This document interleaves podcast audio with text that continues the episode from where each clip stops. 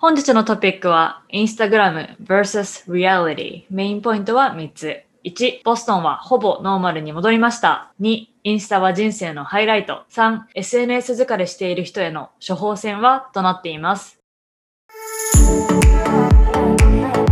宇野と佐野がお送りするグローバル視点で考えようポッドキャスト。純ジャパ右脳派、カナダの語学学校、アメリカのコミカレ、4年生大学を卒業後、現在ボストンでスポーツテック系の会社に勤務中。アイルランド系アメリカ人と国際結婚をした宇野こと早恵と帰国子女左脳派日本生まれタイ育ちアメリカの大学を卒業後東大大学院に進学し現在は日本の再生医療系スタートアップで勤務中の左脳ことアミが日本と海外に住んで感じたことをそれぞれの視点から語り倒します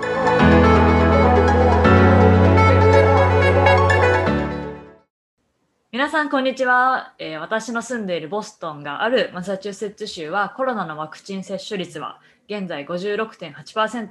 周辺のニューイングランド地方ニューハンプシャーとかバーモントメインロードアイランドコネチカット周辺も50%以上でアメリカ全土がだいたい46%ぐらいが比率なんですけれども、えー比べてかなり高い率となっています。他の州も一つ一つ見てみてもかなりこの差があるのでそう比べるとボストンは安全というか、まあ、接種率も高いのでかなりノーマルに戻ってきています。でそれに比べて日本は現在5.9%とまだまだ低いですが、まあ、接種が始まったのがアメリカに比べて4ヶ月ほど遅くだいたい5月くらいなのでまあこんなもんかなと思っています。さて、接種率がここまでのマサチューセッツの現状はというと、5月の最後のロングウィーケンドのメモリアルデーの初日からマスクの規制が完全に外れて、室内でもキャパ 100%OK になりました。ノーマルに戻ってきていて、夏楽しむぞってかなりオーラが出ていて、えー先週末もまあちょっとビーチというかの方に行ったんですが、普通にバンドとかもプレイしてて、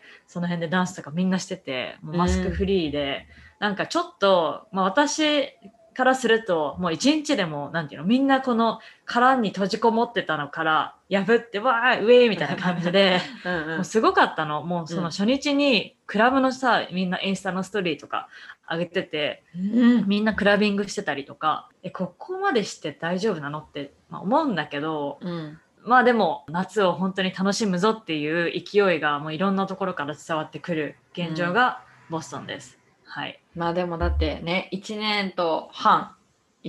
ぐらいやっぱりこう、まあ、とアメリカの方はね日本よりももっとこう厳しいロックダウンが長く続いたりとかで、本当にレストランもずっと開いてない状態があったりとかジムとか他うん。のそういう、まあ、エンタメの場所とかも全部閉まってたのがかなり続いたっていうのもあって本当にゼロから100というかさ何もなかったところからできるようになったっていうのは、まあちょっとステップを踏んだ方がある意味安全かなとは思うけども、でもそれこそね CDC とかももうワクチンを打ったらマスクフリーでいいですみたいな発表もしてたりとかアメリカの政府も言ってたりとかだったのですごいなと思います日本からしたら。うんね。まあでもゼロからじゃなくて、一応なんかレストランも60とか70%でプラスソーシャルディスタンス、クラうんうんプラスパーテーションとかもあったんだけど、もうその1日でパーテーションもなくなり、でも一応バーとかでは立ったりしてはダメってなってるんだけども、クラブとかしょうがないじゃん。でうんそうなので 座らないよね結構 座らない。そう。でし、あの、やっぱみんなワクチン打つまで、その日本でさ、割とみんなオフィス行ってたりとか、学校が始まってたりしたけど、学校も全然1年以上 in person ではなかったし、オフィスもやっぱワクチン打つまでみんな行きたがらなかったの。うんで、やっぱワクチン打ってから、本当に友達ともハンガウトし始めるっていう人が多かったので、やっぱワクチン打つ前に何もしてなかった人がやっぱ出てきてる人が多いかなっていうのも感じます。うんはい。それに比べて最近の日本はどうでしょうか？日本はやっぱり今まだこれを収録してる、えー6月の前半は私が住んでる東京は緊急事態宣言中なので空いてるんだよね。あの普通にレストランとかも緊急事態宣言だからといってもう完全に閉まってるわけではなくて、えっと、もう8時までの営業だったりとかっていう形で、まあ営業はしてるところが多いので、まあ、そういった意味で人が、まあ、外食してる人も全然いるしそこまで正直変わらないかなっていうのはあります。でもまあ気持ち的にやっぱりね、緊急事態宣言っていう宣言が出ているので、県を越すような旅行とか、まあ私ちょっと仕事で職場が神奈川県にあるので、その、そういった意味の県は越してるんだけれども、えっと、まあ旅行でどっかちょっと遠出するとか、泊まりに行くみたいなのうんうんは本当はしたいんだけど、でもなんかもうちょっとが我慢しようかなっていう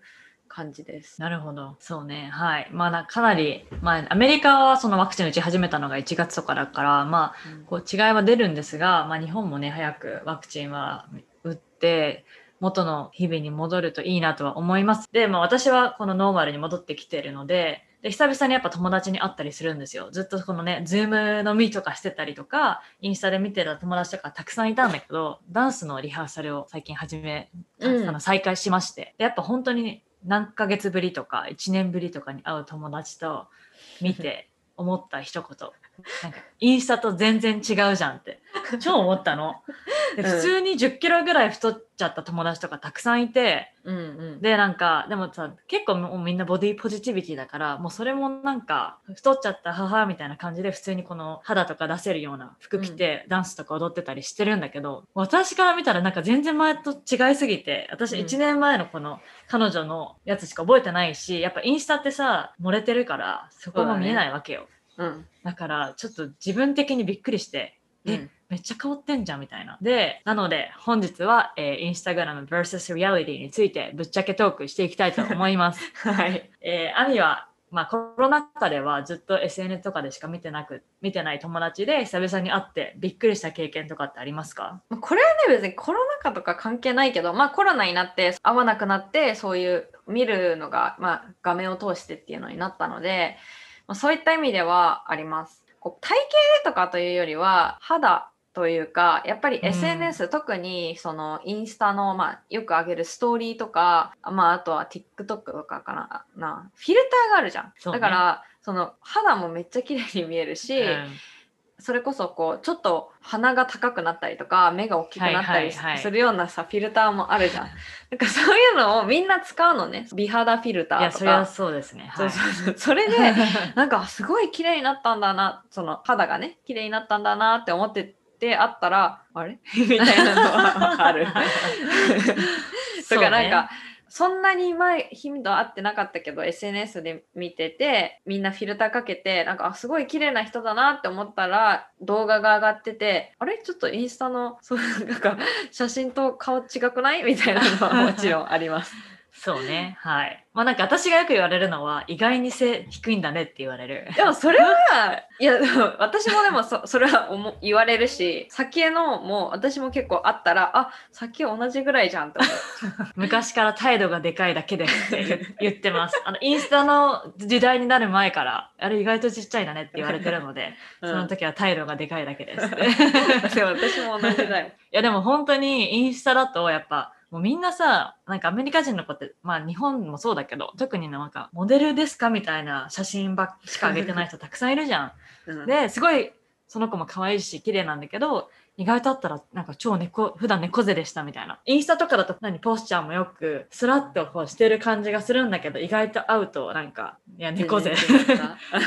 超猫背じゃん。なんか私多分、この肩とか張ってる方なんだけど、うん全然違ったなとかっていうのは、やっぱ思うし、うん、なんか肌の感じはすごいわかる。って言っても私も思われてるのかなとは思うから、あんまり人のこと言いませんが、フィルターってすごいよなって思いますね。はい。そうね。ある意味怖いなとも思う。なんかもうそれしか使えなくなっちゃったりとかっていうのもあるだろうし、それが原因でちょっとボディディスモーフィアみたいな病気というか、そう、日本語で言うと身体集計障害っていう風な病気精神疾患なんだけど、自分がこう見てる自分と、まあ、外から見られてる自分のあにこうーはい。違いが出るっていうかうん自分がそんなに太ってないのになんかめ自分めっちゃめっちゃ太ってるからもっと痩せなきゃって思っちゃったりとか別に肌もそんなに汚くないのにいやもう今肌汚いからもっともっとやらなきゃみたいな恐怖症みたいな部分、うんうん、なんか拒食症の人でよく見る。なんか鏡に映ってる自分は太ってるんだけど実際もう骨みたいな。そう。写真とか見たことあある。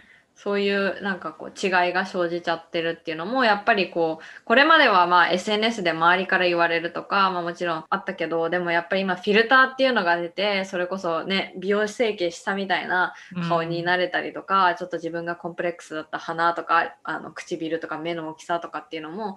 もう容易に変えられる時代になったので、ある意味こういった、まあ、精神病みたいなところも増えてきちゃうのかなっていうのはちょっと私は懸念してます。うん。まあでもね、やっぱりもうコンクルージョン的には結局インスタって人生のハイライトなんだなって本当に思うし、うん。まあ私も含めてやっぱりみんな人生のビッグな大きなライフイベントばっかりポストするし、うん。なんか頑張ってる時しかポストしないっていうか、そのワークアウトしてますとか、ヘルシーランチとか、そういうことを映えするようなものしかやっぱポストしないなって思うんですが、アミさんはどう思いますか、私今日ね頭痛いというのを投稿した気がする。なので私は結構なんだろう。必ずしもポジティブなハイライトだけをアップする感じではなくてマジ辛い時とかもアップするんだけどでももしかしたらその裏側にはこんな頑張ってる自分とかこういう自分私を褒めてみたいな思いがあってその瞬間ポストしてんのかなって正直こう後になって考えてみて思うかうんな。でもやっぱりこうポストするのってそれこそ例えばパートナーと喧嘩してるとかは絶対ポストしないだろうし、うん。いや、なんかこう人生うまくいってませんとか今お金に困ってますみたいななんかそういうのは絶対ポストしないで買い物でなんか高級ブランド物買いましたとかホテルランチしてますとかやっぱそういうみんなに見て羨ましいなって思われたいようなことをポストするのがやっぱ SNS の場所かなとは思う。うんうん。まあでも、アミはそんなにさ、ポストはしないよね。すんごい減ったの。あなんか頻度がな どうしてですか？昔は昔はこう、まあ、そもそもポストというか投稿としてポストするっていうのはそこまでしてなかったけどやっぱストーリーっていう機能が多分23年ぐらい前に出てそこではすごいこう投稿してたんだけどなんかねそこに費やす時間がなくなったっていうか減らしたのか、まあ、減らしたんだと思うんだけどあんまり投稿しようっていう気持ちがどんどんどんどん薄れてってなんかこう前は面白いもの見たらこれ共有したいなとか思ってたんだけどなんかそういう共有したい意欲がなくなってきあましたね。なるほど。そうですね。なんか、私もアミとの頻度は全然ちょっとレベルが違いますが、昔に比べたら減ったの減ってるよ。うん、減ってる？うん。思う？で昔は本当あのストーリーってさ24時間見られるじゃん。うん。でこう、うん。朝起きてあさっき投稿したんだ。見ます。で夜も寝る前も見たもさっきまた新しいの投稿してるし。翌日も見ても投稿してるから ずっとさっきのプロフィール画像が私のストーリーのところにあったんだけど、今は全然見ないし、たまにポストしてでも結構、まあ、仕事関連のこととか、ダンスのこととかから、まあ、コロナで減ったのか、また別の理由があって減ってるのかわかんなあー。なんかね、みんな大して自分に興味ないことに気づいた。のと、あんまりなんか自分の今こう思ってるとかさ別にポストしなくてもいいのかなってなんか思い始めたというかけど。うんうんあとはフォロワーが別に多いわけじゃないけど別に親しい友達じゃない人もフォローしてるからなんかそこまでシェアししなくていいのかなとかも思い始めるようになった。うん。そうね。大人になったのかな 大人の階段登ってるね。いやもう30ですからね。まだまだ。いやいや、はい。まあ、こそんな感じが私たちの SNS の使い方でしたが、じゃあうんここで、コンフェッションタイム、え OK ーアミの Instagram vs Reality とか、まあ、ポッドキャストでさ、私たちこう、これ頑張ってます的なのをこう言ったりしてるわけじゃないですか。うん。だけど、まあ、ちょっとなんか最近やってないこととか、実際リアリティはこうですよ、みたいなことってありますか？あ全然ありますよ。週末、まあもちろん毎週末じゃないけど、結構月1回2回はマジでだらける。いや、1で回2回なら、うん。ま、本当にもう家からも出ないし、服もほぼ着替えないし、朝顔洗ったりとかそういうことはするけど、もうずっとベッドの上で過ごして、iPad とかでなんかネットフリ見て、眠くなったら寝て、ええもうなんかこうふふと起きてあもう夕方だみたいなのは全然あります。おー もう廃人ですね、それは。本当に 廃人。まあ、まあでも私もそういう時あるから、なんとも言えないけど。うんいや、うん、あるある。みんな絶対ある。私でももね、こういうのってさ、うん見せたくないじゃん。うん、別に見せなくていいとそう。見せなくていいしやっぱり頑張ってる自分みたいな方を外に見せるんだったら誰もが見せたいと思うのなんかうん。私こんなにだらけてますみたいなのを投稿する人ってそもそもいないし。うんうん。で受け取る側としてもそんなの投稿されてもと思うかもしれないじゃん。だから、うん。あえてこう出さないけど、うん、でも全然そういう感じです。うん。マジ入る。いやいやいや全然あるからいいと思う 私はなんかまあみんな多分ヘルシーなものしか食べてないって思うかもしれないけど超チキンウィング大好きなの。私も大好き チキンウィング、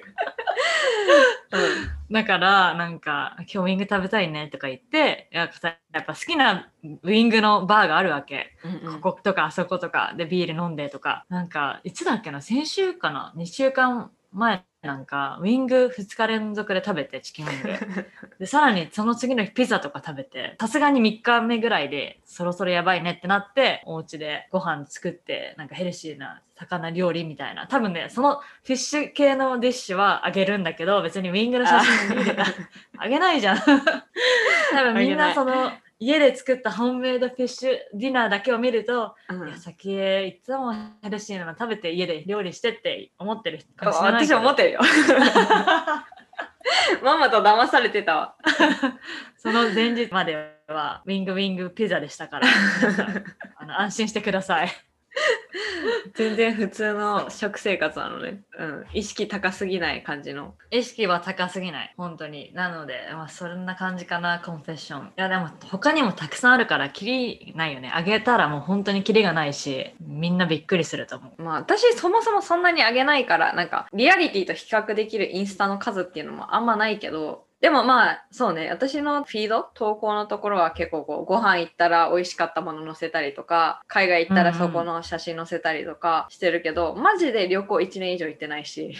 そうだよね。本当に食べ物に関しても私もなんかまあウィングとかマジいい方で私なんてもうめんどくさマックにしようみたいなの全然あるし。マックか。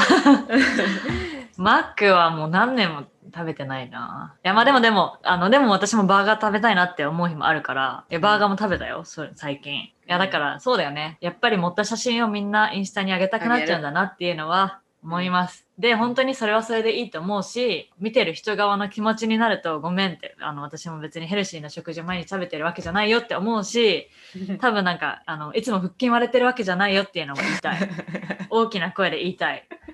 し、なんかそれも本当に思ったの。みんなダンスの友達とかさやっぱみんな腹筋割れてる風なわけよ。写真を見ると。うん。実際会うとそんなことないし本当に常にあそこまで割れてる人ってボディービルダーでもいない。だからボディービルダーももう、うん。多分朝とか起きてすぐとかだったらまだあれだけどご飯食べた時点で多分お腹ポって出んじゃん。うん。で、ね。もうその一日過ごしてたら絶対そんな力入れてフレックスしないと出ないだろうしそあと光の当て具合とかでも結構変わるじゃん。あと立ち方とかでも。うもちろんポージングで。そうだからはい。本当に怖いよね、